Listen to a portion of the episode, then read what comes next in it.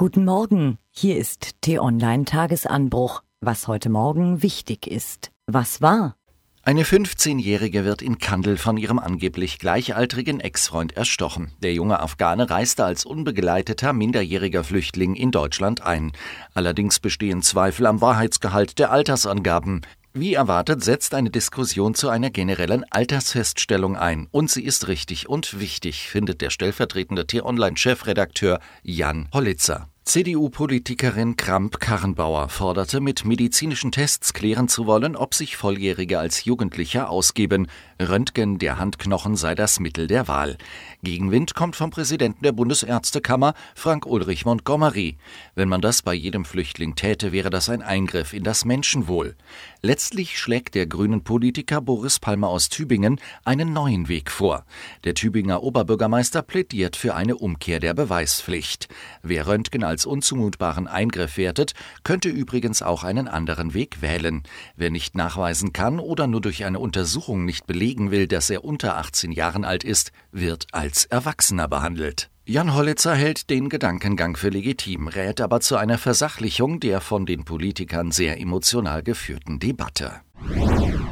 Das Netzwerkdurchsetzungsgesetz ist in Kraft getreten und so sperrig wie der Name klingt, scheint auch dessen Praxistauglichkeit zu sein.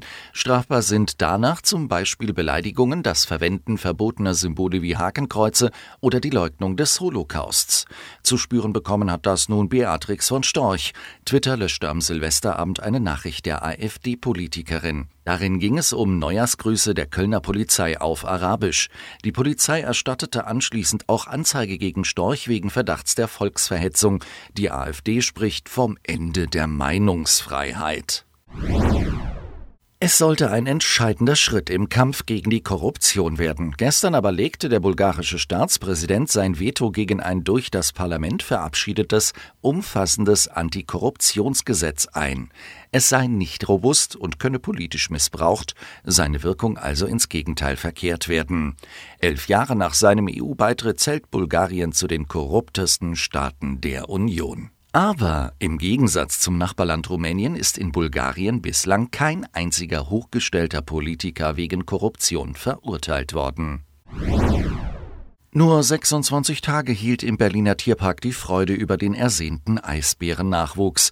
Pfleger fanden am Dienstagmorgen das noch namenlose Jungtier leblos vor. Es hat zwölf bis 15 Stunden lang zu wenig Milch bekommen und ist dann hinweggeschlafen, so Tierparkdirektor Andreas Knieriem nach der Obduktion des Tieres. Was steht an? Geht nun die Regierungsbildung in die entscheidende Phase? Heute gibt es Vorgespräche zu den am Sonntag offiziell beginnenden Sondierungen für eine mögliche große Koalition.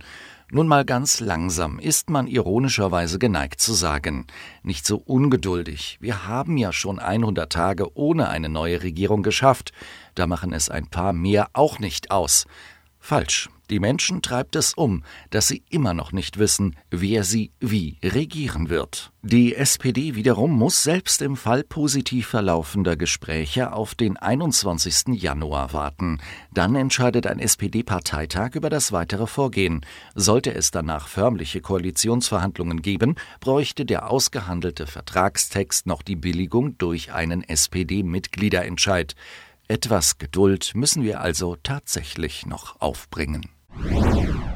Holen Sie die Gummistiefel raus und halten Sie Ihren Schirm fest. Burglind zieht über Deutschland. Laut Wetterexperten steht uns mächtiges Schmuddelwetter bevor. Hoffen wir, dass sich die Sorgen der Meteorologen und die ersten Prognosen nicht bewahrheiten, denn dann kann es Orkanböen und Überschwemmungen geben. Wann welche Region betroffen sein soll, sowie weitere interessante und spannende Themen, lesen Sie heute auf t-online.de.